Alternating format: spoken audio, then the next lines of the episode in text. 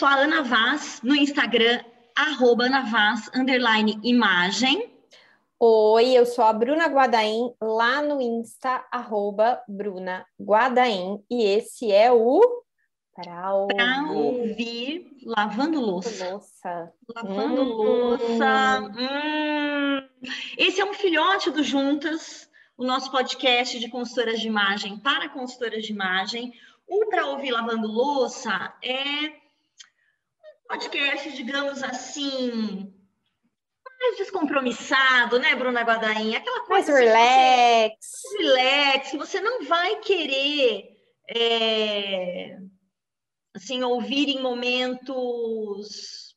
Às vezes você, ou melhor, que você vai querer, né? Ouvir em momentos que você está mais zen, ou que você precisa estar tá mais zen, que você quer um papo Isso. mais descontraidão, não é? Não é um podcast cabeçudo, um podcast para você deixar suas louças mais relaxadas e para você também ficar relaxada enquanto lava suas louças.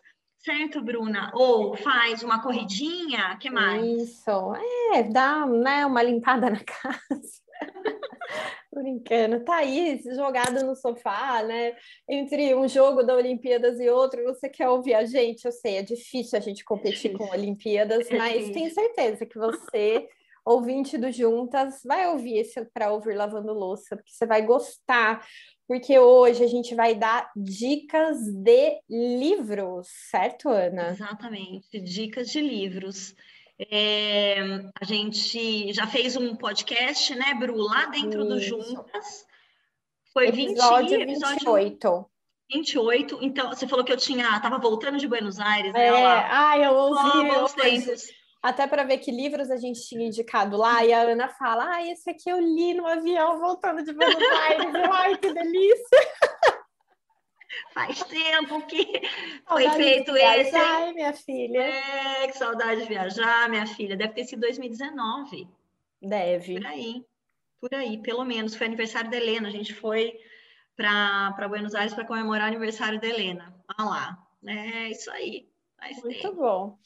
Mas enfim, lá tem várias dicas de livros muito interessantes e tem. de newsletters também. É o episódio 28 do Juntas. Então você rola aí para baixo no Spotify ou onde você estiver ouvindo, que você vai achar, tá lá embaixo. E hoje a gente traz dicas diferentes de livros, né, para complementar Exatamente. aquelas mais talvez conectadas com o momento, né? Enfim. Uhum não são só livros, aliás, não são livros de consultoria de imagem, a gente está trazendo aqui livros diversos, porque a uhum. gente acredita muito que ampliar o repertório é importante em qualquer profissão, e principalmente para quem presta serviços, né? Porque para a gente produzir conteúdo, a gente precisa consumir conteúdo, não é mesmo? Mari Herman fala isso. É muito, isso aí. Camila também. Então a gente tem que estar sempre ampliando aí o repertório. Então, eu vou dar algumas dicas de leitura e a Ana também. É isso. Muito é bem. Isso. Quer começar? Começa aí pelas suas, Bru, que eu sei que você tem um livrão grandão aí, que eu não li ainda, é. mas está na minha lista. Vou começar com uma dica, tá? De um livro que ele chama O Design, o Design da Sua Vida. Como criar uma vida boa e feliz. Do Bill Burnett. Esse Bill é B-I-L-L e o Burnett é B-U-R-N-E-T-T, e o Dave Evans, tá? É, esse livro, gente, eu peguei uma indicação, né, de um workshop que a gente assistiu até no início da quarentena, e ele é, foi número um dos livros mais vendidos, né, do indicados do New York Times por várias semanas, e ele foi tipo um hit, assim, um sucesso né, nos Estados Unidos e no mundo, né? E basicamente são dois caras que, eles são professores universitários e eles têm toda uma experiência aí de acadêmica e que eles trazem para o livro é, a vivência ao longo dos anos que eles tiveram com as dúvidas dos alunos do tipo, como que eu posso ter uma carreira feliz e uma vida feliz, né? Porque muitas vezes esse era o dilema, então ele conta alguns casos curtinhos, assim, ah, que ele estava na faculdade de engenharia e a pessoa não tinha o perfil e tal. E aí, basicamente, o livro, gente, ele é dividido em 11 etapas, que são etapas para você construir essa vida bem desenhada, dessa, essa vida feliz, tá? E não sei quem conhece o Canvas, que está aqui, que é uma metodologia de design de modelagem de negócios. Hum. Isso aqui é meio que o Canvas, só que para a gente desenhar a nossa vida, tá? Não o nosso negócio. Então, é, cada capítulo tem uma parte teórica e tem uma parte prática. Então, tem exercícios. E se você não faz os exercícios, não faz sentido você passar para o próximo capítulo, tá? Você até pode ler, óbvio, mas você vai ver que vai ficar incompleto. Então, é, ele começa desde falando, né? Comece onde você está, né? Encontre o caminho, é, saia do. Ele fala getting unstuck, né? Que é quando você está parado e você, como se estivesse desencalhando, assim, mas no sentido da, da sua vida. E aí ele fala de fazer um protótipo, é, de desenhar o seu trabalho do sonho, escolhendo a felicidade é, e construindo um time. E aí cada capítulo é um passo. Algumas coisas, para quem já fez processo de coach, pode até ser parecido, tá? Eu acho que tem várias técnicas que vêm, né, que o coach bebe aí nessa, que flerta com, com essas técnicas. E, e, eu acho que é um livro muito legal, mas ele é um livro assim, ele você tem que ser autodidata nele, né? Você tem que estar tá ali lendo e fazendo, lendo e fazendo. Ele não é só um livro de leitura. Então ele não é um livro que você vai ler rápido, porque você e que talvez você leia intercalado com outro, porque você vai querer realmente ir fazendo Teve alguns capítulos que eu não fiz, tá? Eu pulei e aí eu fui pro final, confesso. No final já estava meio sabe, cheio, queria saber o que ia acontecer. Mas, inclusive, esse livro tem algumas técnicas aqui que eu já cheguei a colocar em aula dentro do, não sei se foi do Liberta ou do Libertinas, que é aquele que eu coloco o, ai, como chama o negócio que marca? O velocímetro. Uhum. E aí eu falo onde você está na sua vida. Não sei se você lembra dessa aula. Ana. Lembro, lembro, Bru. Acho que a gente colocou numa das turmas do, do Liberta. Do Liberta, né? Que uhum. veio daqui, né? Então, é, ele é um livro para quem empreende, com certeza, eu acho que muito, muito interessante. É, para as colegas consultoras de imagem também, porque ele faz você parar e pensar até é, qual parte do seu trabalho que faz mais sentido, que você gosta mais, que você vai se dedicar mais ou não. É bem interessante, é bem interessante. O Bru, e de uma certa maneira ele também é um livro que faz você ter que parar, né, para pensar em algumas coisas Exato. Né? Talvez ele, ele acho que cada um acaba lendo num timing diferente, né? E Sim. engasga com coisas diferentes, imagina. Exato. Ele não é um livro de cabeceira, ele é um livro para ficar na sua estaçãozinha de trabalho aí, porque você vai uhum. querer anotar e fazer coisas, né? Uhum. É um livro mais mão na massa. Entendi, entendi. Ai, muito legal, muito bom. Fala mais um, que aí depois eu falo, ah, então falo tá. dois aqui. Qual que você quer falar agora? Bom, então engatando, né, nessa ah. questão de desenhar uma vida feliz, né, é, nessa parte mais, vamos pensar assim, é, de antes até da gente pensar no nosso trabalho, né, eu queria falar do 21 lições para o século 21, tá, do Yuval Harari, eu não sei pronunciar o sobrenome dele nunca, tá, mas é H Harari, H-A-R-A-R-I, tá? Uhum. 21 lições. Se vocês digitarem no Google, com certeza vocês já devem ter visto, né, o 21 uhum. lições. É, eu já tinha ouvido falar um monte. Aí um dia, numa aula da Camila Dalla Costa, ela falou, tem que ler tal. Eu falei, meu, vou ler esse livro.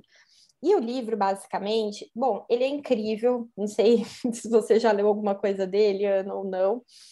É... Tô lendo, ah, gente, eu tô lendo até, ah, é até horrível de falar, mas é, o, tô lendo porque eu comecei, enfiei mais dois no meio e ele tá parado. Sei. Mas eu tô lendo o Sapiens. Tá. Mas ele tem o Homo Deus, ele tem o Sapiens, é. ele tem 21 lições para o século 21. Os livros Exato. dele são muito bons. E esse livro, gente, foi escrito em 2018. No entanto, parece que foi escrito na pandemia, tá? Então, assim, quem estiver procurando alguma coisa para entender cenário, ele é maravilhoso. Ele é um livro que eu li é, em dois meses e eu acho que eu li rápido. Eu deveria ter lido em mais tempo, porque é um livro que você para, reflete, anota, assim, pelo menos comigo foi assim.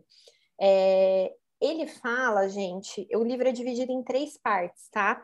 Então, a primeira parte do livro, ele fala dos desafios tecnológicos que o mundo enfrentará, tá? Que já, de acordo com o que já acontece. Então, ele traz contexto histórico, ele traz dados, e ele traz o que, na opinião dele, ele acha que vai acontecer, tá? Então, ele fala de Big Data, ele fala de igualdade, ele fala de trabalho, ele fala dos donos dos dados, né? Tem até um uhum. capítulo que ele fala: os donos dos dados são os donos do futuro. E é isso, né? O que estamos vivendo hoje. É basicamente isso. Então, quando você começa a ler, tem coisas que você fala, não é possível que ele escreveu isso, né? É, é muito louco.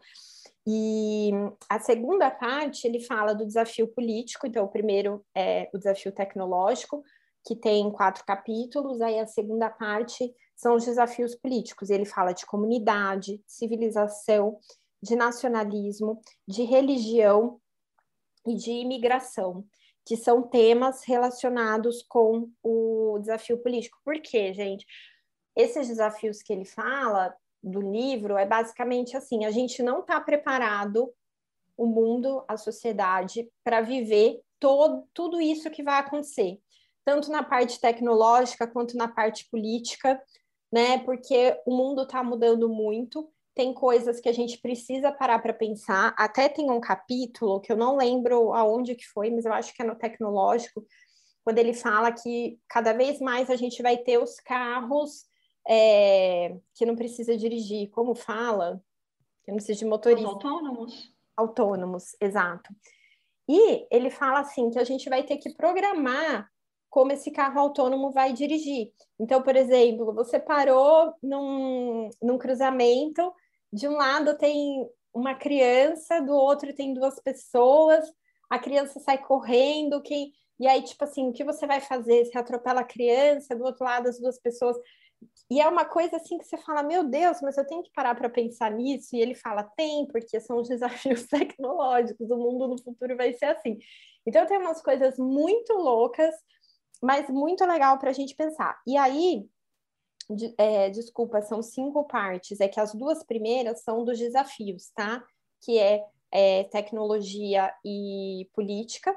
Aí depois ele fala de desespero e esperança, que ele fala de terrorismo, ele fala de humildade, de secularismo, ele fala muita coisa.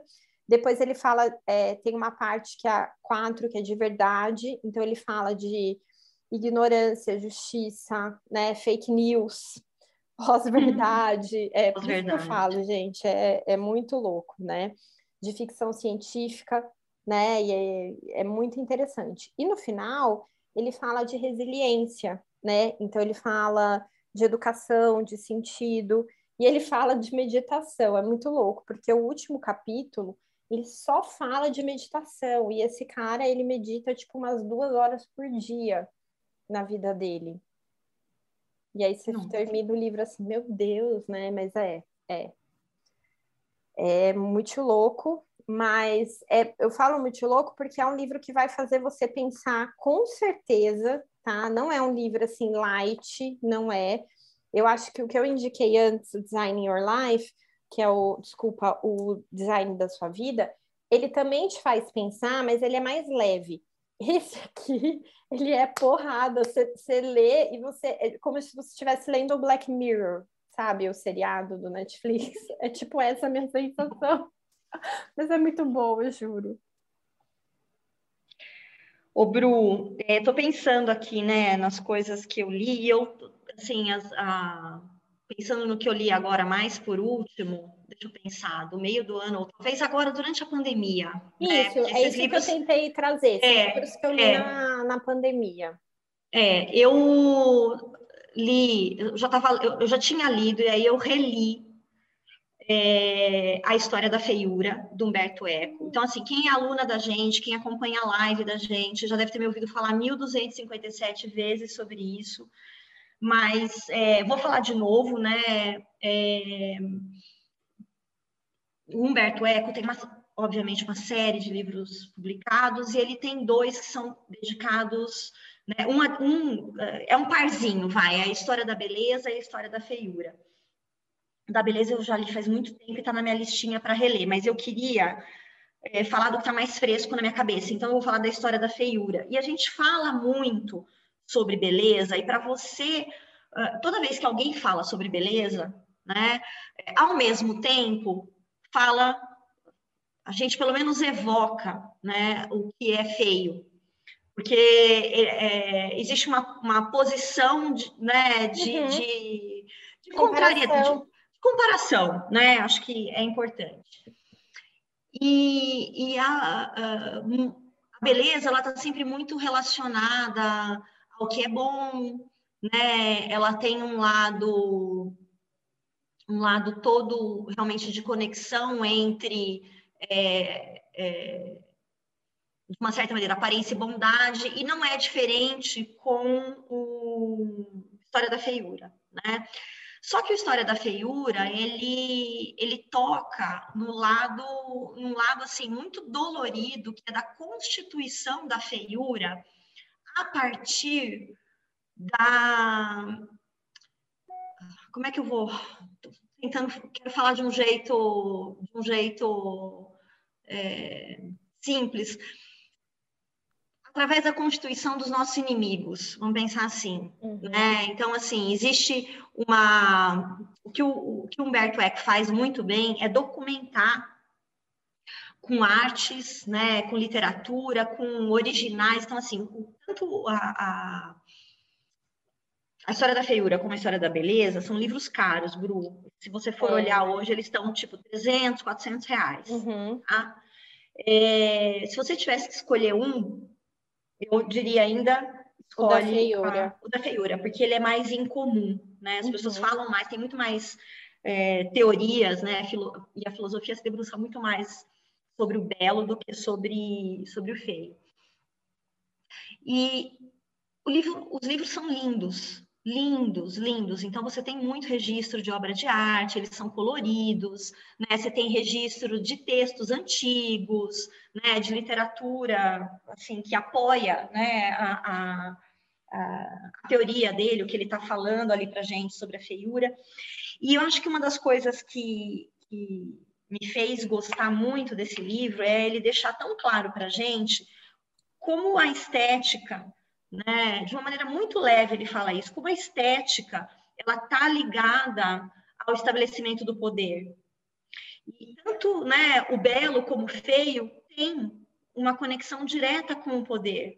Então, quem diz o que é belo é quem está no poder. A gente tem recortes aí para beleza e para feiura, de classe, a gente tem que pensar sobre classe, gênero, raça, uma série de coisas. Isso fica muito explícito nos dois livros do Eco e principalmente no sobre, sobre a feiura. Em como, por exemplo, durante muitos momentos na história, o inimigo ou o estrangeiro ou o diferente era o feio. E uhum. continua sendo até hoje. Né? Quando a gente olha para recorte de raça aqui no Brasil, a gente vê, por exemplo, ó, uma coisa simples, né? Eu vejo muita gente falando, faz o teste lá no Google, escreve tranças feias. Sobre a discussão do uso das tranças por ah. mulheres brancas ou mulheres negras, né? Que as tranças têm uma, uma conexão muito direta com a cultura é, dos povos africanos, né? E quando você coloca a trança feia, feia o Google traz muitas fotos de mulheres negras. Isso é racismo, né? O algoritmo ele é racista porque o algoritmo responde ao humano, né? E nós somos estruturalmente racistas. o que o pessoal digita, né? Exato. Também. Então, quando você tem, né, muito claramente o, o, o racismo estabelecido, você vai ver que a estética, obviamente, segue. ela apoia, segue isso, ela sustenta isso, né? E ela faz conexões do feio com é, o ruim, o mal, né? É, a gente sabe que tem coisas assim horrorosas que, que motivaram a escravidão, né? Então, desde motivos religiosos, né, de você não entender esse outro povo ou esses outros povos, né, como povos dignos, né, da, da de misericórdia, etc, etc. Eu não vou ficar falando sobre isso aqui, mas é, eu acho que o, o, o livro do, do Humberto Eco ele traz com muita clareza esse tipo de desenho na nossa cultura ocidental. Então, vale a pena ler. A gente trabalha, nós na consultoria de imagem, trabalhamos muito com a estética, então a gente precisa entender até de onde vem alguns discursos que a gente profere. Uhum. Para mim, ele ajuda a apoiar a desconstrução de uma série de coisas que o Liberta, por exemplo, que é o nosso método de formação em consultoria de imagem, propõe. Então, acho que o, é uma leitura densa, não é um livro difícil de ler, tá.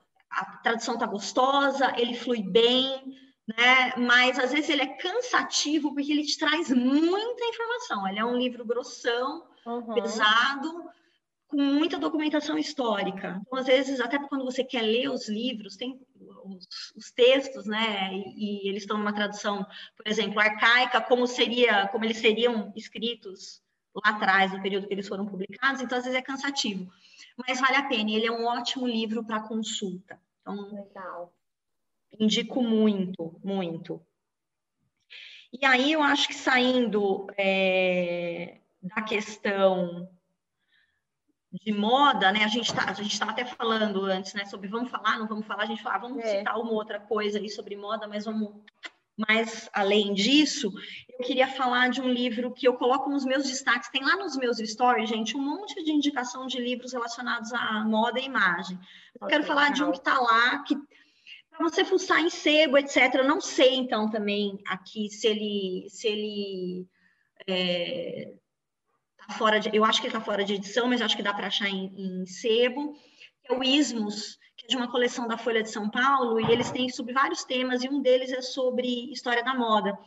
Então, assim, história da moda, né? Todos os livros que são de história, eles tendem a ser mais densos, mais pesados, que eles vão lidar com registros também, não é alguém contando alguma coisa para você, tem que ter fonte, tem que estar tudo uhum. bonitinho, organizado. E o Ismos, ele tem uma organização maravilhosa e ele é muito rápido. É, para consulta, ele é muito bom. Ele é um livro levinho. Né? Eu brinco que toda vez que eu indico ele, eu lembro que a Fernanda fala para eu não indicar. A Fernanda é a Junqueira, professora de História da Moda, que dá aula na boutique, né? Porque ele é realmente um livro raso na verdade, mas eu acho que ele é muito bom para uma introdução e para pesquisa rápida. E aí você localiza rapidamente o que você está procurando e, obviamente, a partir dali você já tem outras fontes de consulta e tudo mais. Então, ele, eu acho ele muito bom para como se fosse um dicionário até, né? Assim. É, Bru, é, é. Muito. Gosto demais, demais. Ótimo. É... Mais. Bom, tem, já que você falou de um que não tem necessariamente para vender, eu sei que esse também tá tá difícil de vocês acharem, mas tem tudo sobre moda, né? Que uhum. é que é a Barça, né, gente? Eu brinco. da, da história da moda, tem foto, tem muita coisa legal. É, eu acho que eu sei que tem várias pessoas que não encontram ele. E, e aí eu acho que falando, né, já que estamos falando de história da moda, vou falar rapidinho do livro que é A Moda do Século XX, da Valerie Mendes e da Ame de la Aie, Aie com uhum. H, tá? Ele é um livro relativamente curto, tá? Tô até com ele aqui na mão. Ele tem 200, quase 300 páginas e ele tem muita imagem, tá? Eu não acho uma leitura difícil, eu acho uma leitura uhum. tranquila, mas Também sim, acho. como ele ele está dividido por décadas, né? E ele é um livro de história da moda, ele tem muita informação, é história, né? Então tem dados, tem informações, mas ele é legal também porque você consegue é, fazer a consulta por década. Então eu acho bem interessante. Eu acho que ele. Aliás. Que ele é uma desculpa. visão. É, ele é uma visão, vamos pensar, até aqui as, as escritoras, elas são da Inglaterra, né? Uma, ela é trabalha no Victoria Albert Museu e a outra é da Saint Martin, né? Tava vendo aqui. Então ali é uma visão inglesa, vamos pensar assim, europeia sobre a história da moda. Vale, vale a gente lembrar disso, né? Uhum. O Bru, acho que até complementando, né? Ele é um livro também de fácil consulta. E o Tudo Sobre Moda também é assim. Ele é de fácil é. consulta. Ele tem linhas do tempo que eu acho. Eu gosto muito da maneira como ele foi organizado.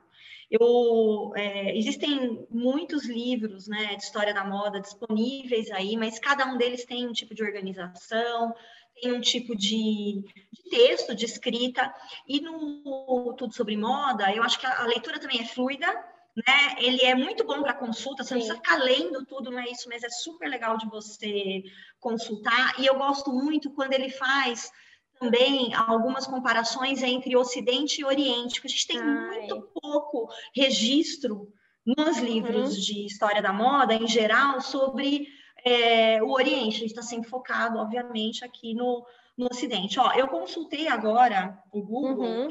e dá para achar tudo sobre moda na estante virtual e no Enjoei também. Ah, que legal. Aí, é, 200 reais mais tá, gente? É, mas é, é um livro barato, mas vale não. Não, é. Vale, ele é uma enciclopédiona mesmo. Ele é muito legal. Acho que para complementar o, o livro né, da Valeria e o de, de moda do século XX, eu acho que a gente pode. Eu vou indicar aqui, faz muito tempo que eu li, gente. Acho que eu estava começando na consultoria de imagem. E esse livro é um livro também que está sempre nas indicações da Fernanda Junqueira que é historiadora e é nossa professora de História da Moda, que é o espírito das roupas, tá? O espírito das roupas, ele é sobre a moda do século XIX. Ele é um livro fácil de achar. Eu entrei aqui até para ver, ó, por exemplo, na, na Amazon, ele está disponível por R$ 69,00. Tranquilinho né? É da, da Gilda de Mello e Souza, tá? Deixa eu só achar aqui. E aí eu acho que ele prepara também você, não que você não possa, não que você tenha que ler século XIX uhum. antes de ler século XX, não é obrigatório. Na cronologia faz sentido? Faz. Eu acho que ele traz uma série de questões que são interessantes também sobre simplificação do vestuário para os homens, né? E toda a construção de um figurino é, feminino muito baseado né, na, na, na, contenção feminina, na imobilização feminina, né, na fragilidade, etc. Então, assim, é muito interessante de ler também. O trabalho é um trabalho de história da moda primoroso. Acho que a gente pode parar por aí o nosso é. lado moda, né? Moda. História da moda, etc. E partir e se você quer mais dicas, pro... vai no, nos stories da Ana, nos destaques, tem lá várias bolinhas, vocês vão ver com muita coisa interessante. Ó, vou dar uma dica rápida, então, tá? De um livro lido na pandemia, que é O Jogo Infinito, do Simon Sinek, tá? O Simon, ele é o autor do encontre o seu porquê, né? Comece pelo porquê e depois o encontre o seu porquê. Ele tem um TED. Se você ainda não assistiu, vai lá no Google, coloca Círculo Dourado TED e você vai assistir o TED dele. E esse livro, O Jogo Infinito, é um dos livros mais novos dele, eu acho que é o mais novo, se eu não me engano, tá? É, e ele é muito legal porque ele é uma continuação, vamos pensar assim, desse pensamento dele do, do Círculo Dourado. É, ele fala, gente, sobre o jogo finito e infinito nos negócios, tá? Então, vão ter alguns exemplos aqui que eles são mais corporativos, mas que super a gente pode traduzir para a vida do empreendedor, tá? Ele fala de causa justa, né, que é uma continuação aí do propósito do negócio, que é o porquê do seu negócio. Muito ele legal. fala sobre Basicamente, ele explica que existe o jogo finito, que é o jogo que tem regras e jogadores pré-estabelecidos, tipo um jogo de futebol, de vôlei, ó, você tem que vencer, para você vencer, você tem que fazer tantos pontos, né? E existe o vencer e o ganhar. E existe o jogo infinito, que é o jogo que não tem vencer e ganhar, que é o jogo que ele fala que, teoricamente, as empresas mais bem-sucedidas, que têm um propósito e uma causa por trás, jogam, né? Não as empresas que só visam lucro, vamos pensar assim.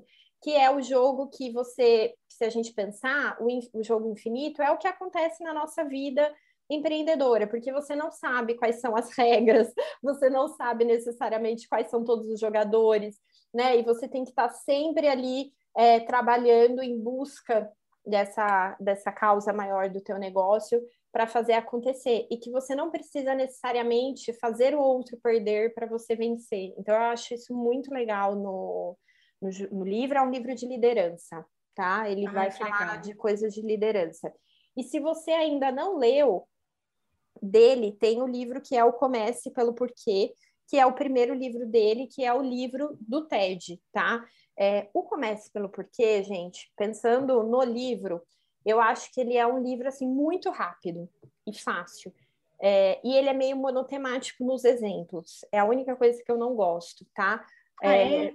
É, porque ele só fica falando da Apple, Apple, Apple, Apple o livro hum. inteiro. Até uma uma, uma amiga que eu indiquei falou: Ah, eu amei a teoria, só que, meu, ele só fala na Apple. E eu acho que alguém deve ter dado esse feedback para ele, porque daí nos próximos ele está super diversificado em relação aos exemplos. E é até engraçado que nesse aqui do Jogo Infinito, um dos capítulos, ele fala de concorrência. E ele fala do Adam Grant, que ele considera ser o principal concorrente dele e que por muito tempo ele teve medo e eles ficavam meio que tipo numa batalha de quem vendia mais livros e hoje eles ah. são amigos assim. Então é, é, engraçado. Eu achei legal assim ele colocar meu isso crush o meu crush Bruna. É, olha lá. É, muito bom. Hum. diga Ana. Dando um gole aqui no café. é. É tô te ouvindo e vou pular Bru para os meus que agora é acho que nem tem tanto a ver com coisas assim dos negócios, tá? tá? Mas, vamos lá, eu vou começar por um que eu li agora em maio, entre abril e maio. Vou desviar completamente do tema. Ah, a gente né? gosta assim. É, vamos lá, né? Vamos fazer uma curva acentuada à esquerda, vamos lá. É, que é um livro da Ana Cláudia Quintana Arantes. Ana Cláudia Quintana Arantes é uma médica é, que se dedica ao paliativismo, né? Ela é uma médica paliativista, é, se dedica aos cuidados paliativos. E os cuidados paliativos, eles são muitas vezes interpretados como cuidados para as pessoas que estão num processo de, de doença e que é, com eminência de morte, né? E, e, ela fala muito na. Se vocês procurarem depois, tem. Olha, eu fiquei eu já estava obcecada com ela há, um, há, mais de um ano, na verdade, porque eu ouvi um TED dela que eu amei, que é a. Como é que ele chama? O TED, tem um livro dela, é A Morte é um Dia Lindo de Se Viver, se eu não me engano. Esse é um livro dela, eu não li, eu, eu só ouvi o TED dela, e depois fui ver outras coisas tal. Tem muito conteúdo interessante para ela, e ela até fala, né, que é, muitas vezes ainda se, inter, se, interpreta aqui no Brasil a área de, de, cuidados paliativos como uma área de que, que assim, é, não tinha mais nada o que fazer, fui fazer cuidados paliativos, né? É, mandamos o paciente para cuidados paliativos.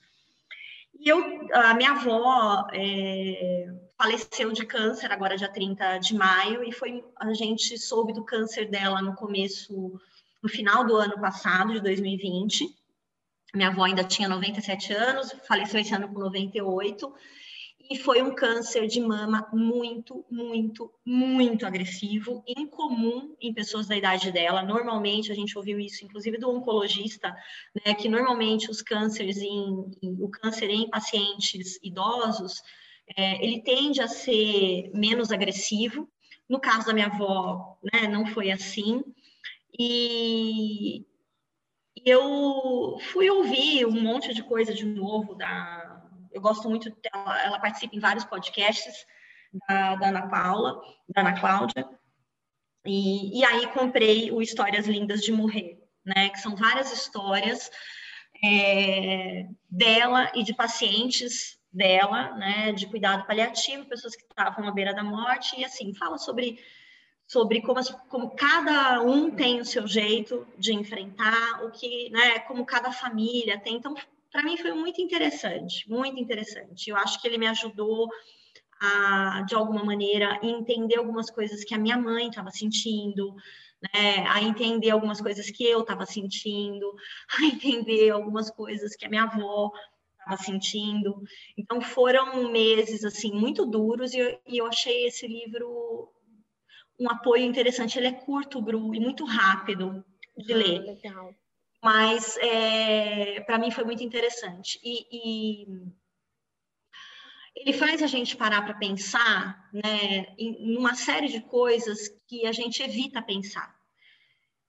Coisas de ordem prática, né? De, eu estava vendo outro dia na, na TV que muita gente começou a fazer um, um, um, tipo de, eu não vou lembrar o nome agora, mas um tipo de testamento, né? Que organiza todas as tomadas de decisão. Agora com a Covid esse tipo de testamento aumentou muito sobre decisões de, de vida e de, de, coisas de ordem prática mesmo, né? Daquela pessoa que pode estar tá, tá doente.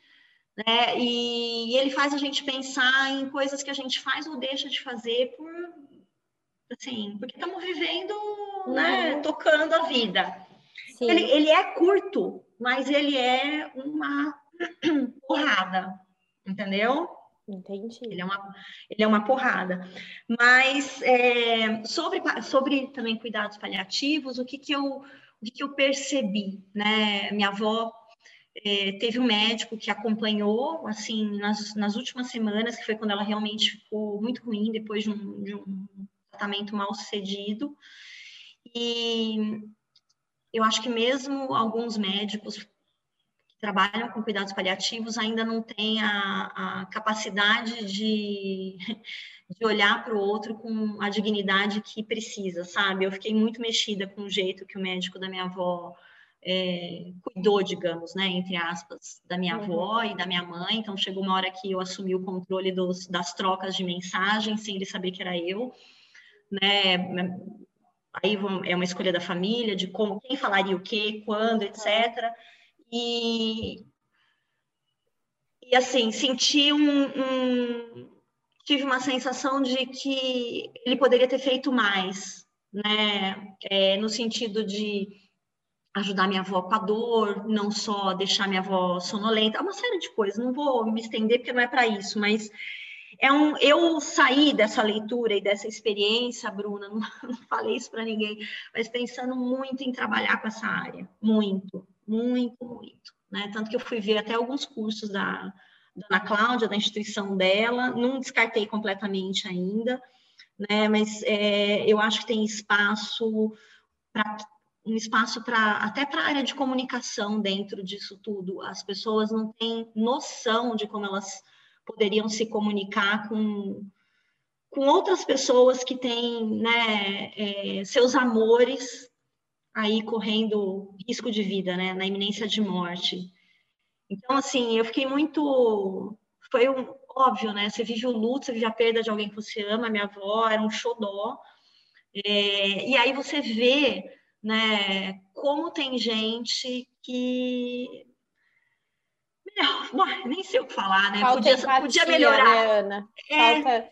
Uma comunicação mais empática com esses pacientes que estão em sofrimento, com a família, né? É, é, foi, foi, é, é. Cuidado, carinho, né? Um mínimo, né? É. Hum, aquele mínimo, né? Que você espera. Parece pouco, né, Bru? Mas não não é, entendeu? Então, assim, é uma área que eu acho que tem muito para crescer, muito espaço para crescer e precisa. O SUS, por exemplo, praticamente não tem nada, né? Os centros de, de cuidados paliativos mais é, é, elaborados aí estão em São Paulo, realmente. A Ana trabalha com eles, inclusive. Né? Então, assim, muita coisa para ver. Mas o livro é, é, lindo. E quem eu não li o primeiro, que é o A Morte é um Dia Bonito de se Viver, se não me engano, esse é o nome. Se você quiser, né, você pode ler, mas pode ouvir o TED dela, é muito interessante também. Ela traz uma perspectiva muito boa. E uh, acho que meu quer falar algum seu, Bru? A gente vai ter que parar daqui a pouco, Vamos, né? né? Já deu aula horário, já. né? Que a Ana tem É. aula, tem que tomar um banho e comer ainda, né, Ana? É, Vou falar super rápido desse livro, que eu nem acredito que eu não tinha falado no outro ainda. Não é um livro novo de leitura para mim. Não, não li na pandemia, eu li antes, mas ele é um livro que eu uso para consultas. Ele tá cheio de post-its. Olha é só.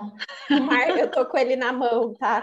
Que é o Marketing 4.0 do Kotler, tá? O Kotler. Kotler, pai aí do marketing, daquela bíblia, lembra, né? Administração de marketing. Não é isso, gente, é um livro curtinho, eu juro.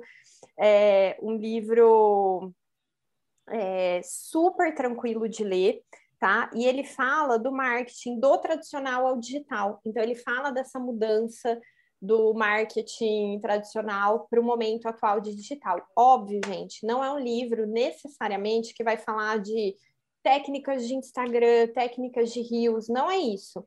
Mas ele fala das tendências fundamentais que estão moldando o marketing, né? Que ele fala do, do 4.0. Então, ele fala de novos consumidores, né, de subculturas digitais, ele fala de consumidores conectados, da mudança de poder, ele fala muita coisa, ele fala de comunidade, de marca, ele fala da economia digital. Então, é, é muito legal porque você consegue pensar antes até, porque se a gente, outro dia até ouvi alguém falando isso, e eu falei, é isso.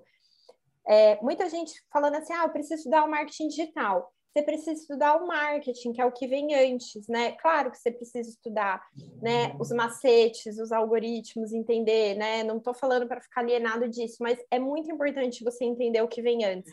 Então, esse livro é isso. Ele fala dessas tendências aí do marketing do tradicional para o digital.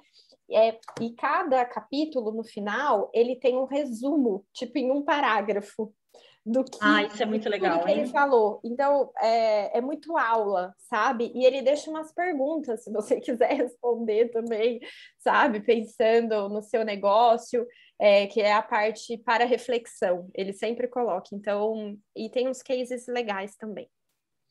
É, é um livro bom. muito fácil de encontrar, gente. Tem. é, eu, na época, comprei a versão de papel, porque esse era um livro que eu que- sabia que eu ia querer fazer anotações mas super dá para ler no digital. Ai, muito bom, muito bom. Bru, ó, era para a gente falar aqui do de mais coisas, mas eu vou propor então para a gente fazer uma segunda Parte rodada. 2, né? Parte 2, Beleza. porque é tão gostoso falar de livro, É, né? Aí a A gente, gente traz... fala que vai resumir e no fim a gente começa Não, é empolgar, né? Ah, Muito bom, muito bom. Olha, então eu espero que sua, a sua louça tenha ficado mais sabida. Você já tem aí várias coisas para ler.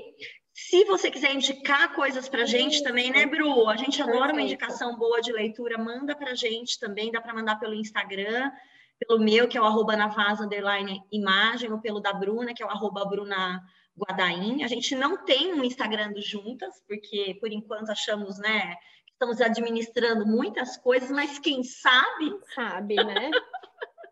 quem sabe, fala Quem direto com a sabe? gente. Juntas, nem do para ouvir lavando louça, que é um filho do Juntas. É. Certo? certo, certíssimo. Muito bem. Então tá bom. Obrigada, Ana. Obrigada você que ouviu Eu até que aqui. agradeço. E até a próxima. Até. Obrigada, Bru. Tchau. Beijo. Tchau, tchau.